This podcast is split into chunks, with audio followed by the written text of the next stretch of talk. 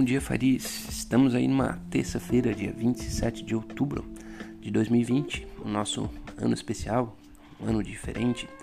É, porém, ainda falta um pouco, né? Ainda falta um pouco mais de dois meses aí para o final do ano.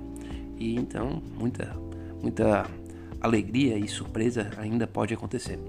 É, vamos fazer o nosso nossa conversa sobre é, mercado financeiro, investimentos e estratégias aí para se adquirir a independência financeira.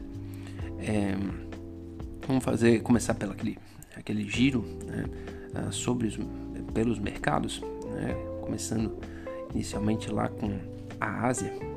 É, bom, a, as perspectivas uh, não são muito animadoras, né? Existe dois, uh, duas pressões fortes, né? Uma é a questão do coronavírus, né? Já, enfim, largamente falada, a segunda onda está realmente preocupando todos os mercados, inclusive a Ásia.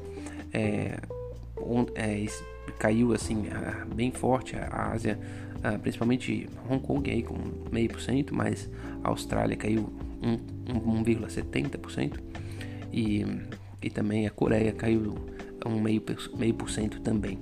É, já falando da Europa, é, ontem as bolsas caíram bem forte né, na Europa. Hoje algumas delas tentam esboçar assim, uma, uma pequena recuperação, é, porque os bancos surpreenderam positivamente com resultados um pouco acima dos esperados, é, como o HSBC e Santander.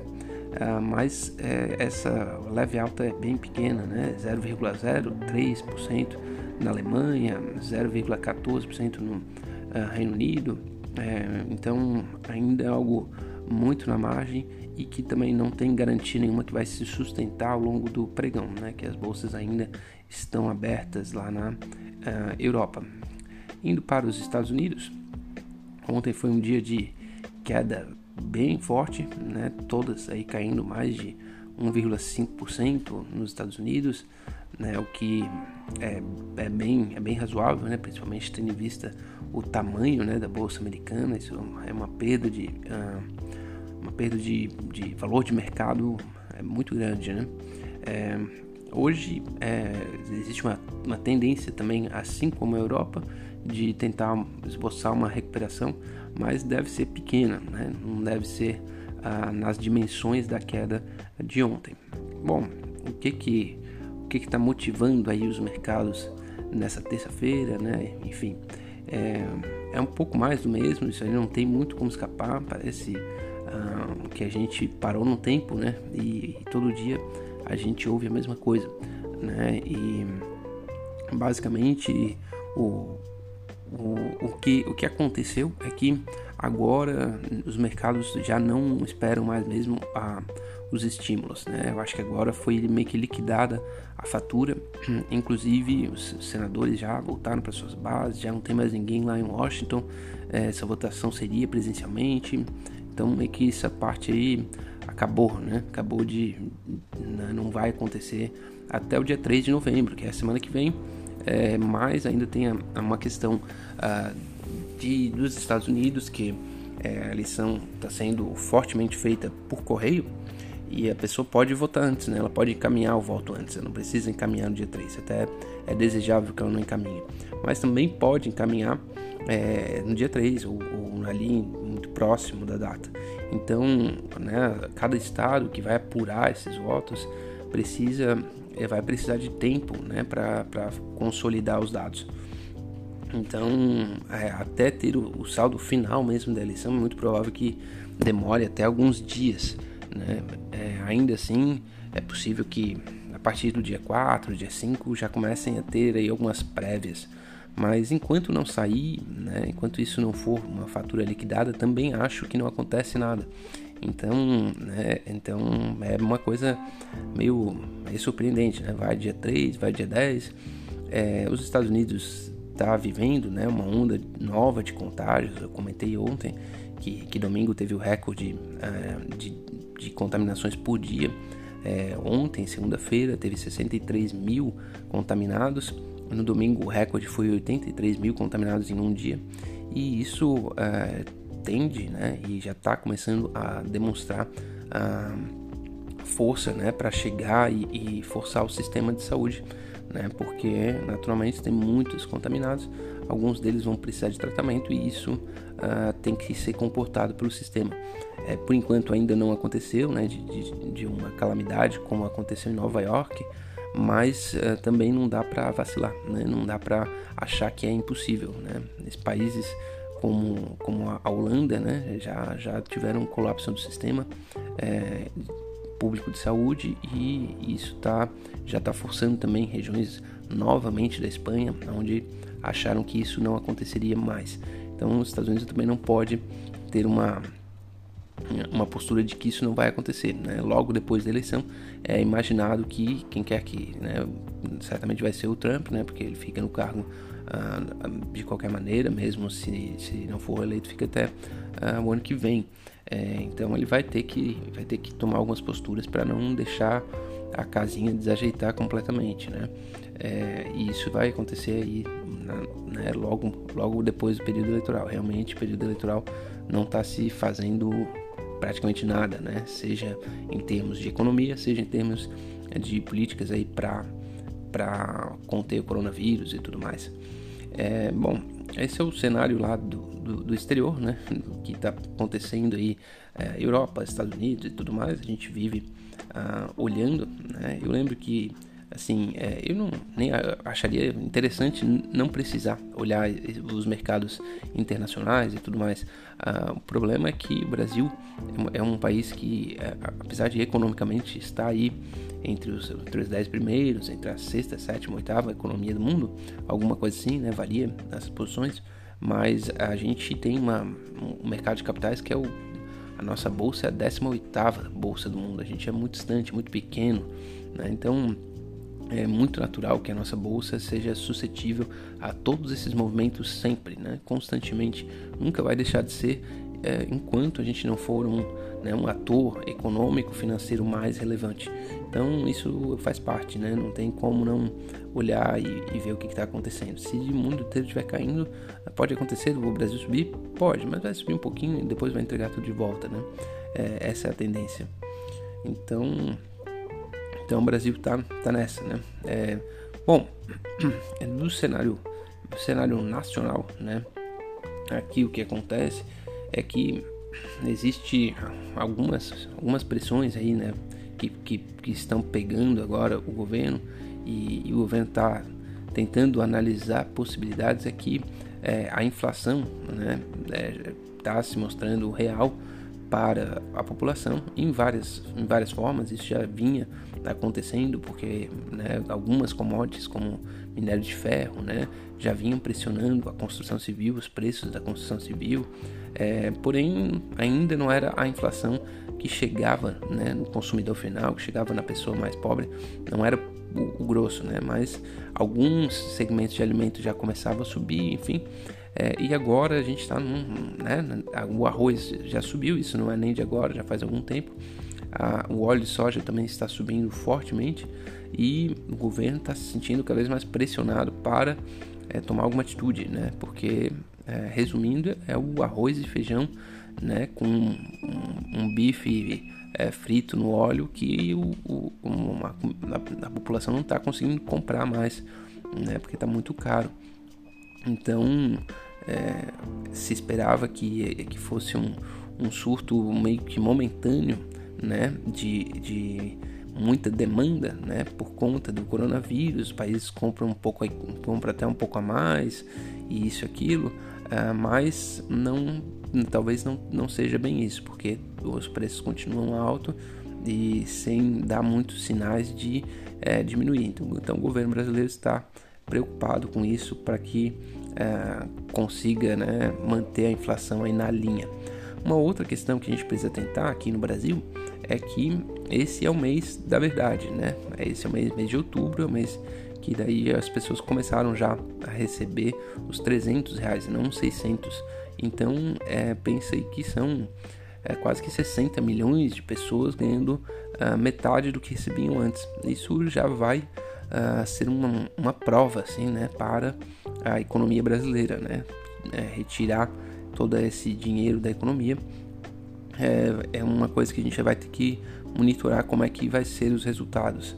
É, né, é, se espera que as pessoas ah, com a, a liberação né, do, das, das medidas de restrição, elas tenham começado a conseguir recuperar um pouco da renda que elas tinham antes e, e na média a coisa fique uh, pelo menos razoável, né? Mas é, é, agora nesses próximos, nesse mês e no, no, outro é que a gente vai realmente sentir uh, como é que isso vai, vai repercutir né, na, na, possibilidade, nos hábitos de consumo, enfim, é, das pessoas que estão usufruindo aí, né, do, do Corona Voucher, né? Então, dito isso, é, vou fazer uma pequena conversa aí sobre o que eu penso aí na parte de independência financeira, que penso que são algumas, algumas virtudes e alguma reflexão é, razoável, né, para gente, a gente ter em termos de é, independência financeira. Eu acho que essa essa essa caminhada ela tem um, alguns é, alguns caminhos que podem é, podem podem ser melhores melhor encarados se você tiver alguma reflexão é, mais de ordem filosófica né? eu eu gosto uh, bastante né, do, do, do, estoicismo né? acho que acho que é, um, é uma, uma filosofia prática né bem prática na verdade é, e, e, ela ajuda mesmo a gente a tentar encarar a vida de uma forma é, que seja mais simples né, e, e, e, eficaz né, e tentar reduzir né, as nossas nos nossos estímulos, né, o quanto a gente gasta energia com coisas que na verdade vão só nos fazer mal.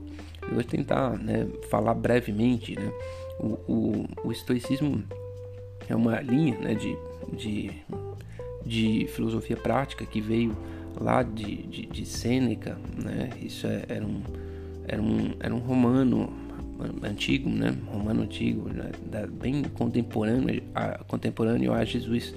Nasceu um, pouco antes de Jesus, se eu não me engano, e, e viveu até ah, o ano 60, 70 ah, da época cristã. É, e ele já pegou esse, esse um arcabouço intelectual teórico né, dos, dos gregos, né, que sempre foram a fonte aí dos romanos. E basicamente a, a ideia dele é que é, você tem que focar né, o, o seu comportamento, o seu pensamento é, para coisas práticas né, e coisas virtuosas. Então, o, o base né, do conhecimento estoico, né, do pensamento, é, é o conhecimento, é justiça, coragem e autodisciplina né? São as, são as bases para que você viva né? uma vida ah, que se diz estoica. Né? E existe bastante controvérsia, né? porque ah, o, o, estoico ele é visto como uma pessoa que não, que não aproveita a vida, né? porque algumas. Uh, algumas sensações, né, algumas coisas que a gente tem como aproveitar a vida é é meio que largar, né? Largar o. deixar beber tudo, comer tudo, pelo menos em alguns momentos, né? É, deixar os prazeres dominarem né, a ação e, esse, e essa é uma atitude que uh, os estoicos uh, não concordam, né? Eles acham que, olha, isso aí é, é ruim, isso aí está fazendo mal para si, está fazendo mal para o todo, né? Para a sociedade, né? E, e, e você não vai ter mais prazer por isso. Você vai, inclusive, ao contrário, você vai ter menos. É, porém, a, o, nosso, o nosso, nosso impulso, né, o impulso do ser humano é, é quando gosta de uma coisa, quando enfim tem prazer em alguma coisa, extravasar ela até o máximo que daí não tenha mais prazer. Né? Então, essa meio que é a alavanca que os estoicos gostam de segurar. Se você gosta, tem prazer em determinada coisa, você não pode ir é, até onde é, aquilo deixe de ser prazeroso e comece a ser danoso para você. E você tem que fazer isso em todos os aspectos da vida, né? Em quase tudo é possível fazer isso, né? Desde falar mal de alguém, ah, de repente fazer um comentário para para alertar a pessoa, tal, isso seja bom. Ficar falando mal um monte, assim, meu, você não, não vai ajudar em nada ninguém, né?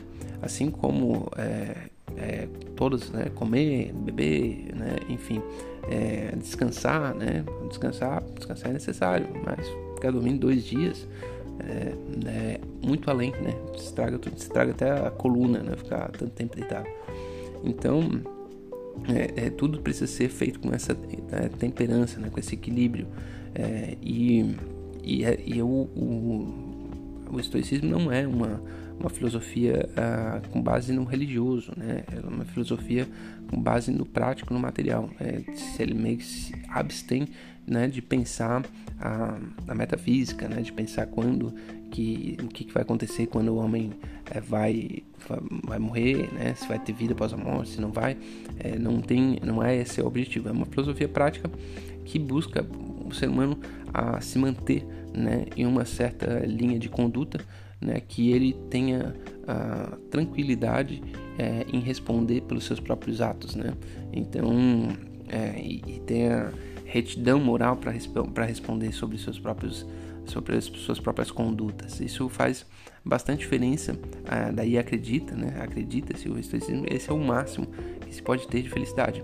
Existe sofrimento e sempre vai existir. Encarar esse sofrimento é a melhor forma de você é, ter uma vida uh, feliz e plena.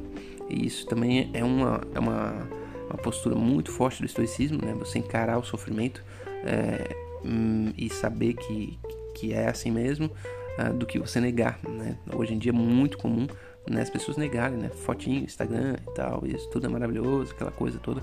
Mas não é assim. Né? Uma pessoa tira foto, mas ela tá sofrendo, tá sofrendo com um monte de coisa, né? Que ela tenta esconder. Então, o estoicismo é uma, é uma filosofia prática que uh, tenta né, fazer com que a pessoa seja mais, mais uh, direta e objetiva consigo mesmo. E isso dá muito resultado uh, para um médio e longo prazo. Né? É difícil, é doloroso, mas a vida é, né? A gente está em 2020 e não, não tem nada tão simples assim, né? Bom, fiquei um, pouco, um papo um pouquinho mais filosófico, mas acho que é, vale a pena tentar aí uh, dar uma olhada, pelo menos, uh, que pode ser que ajude sim na jornada para a independência financeira. Um forte abraço e até amanhã.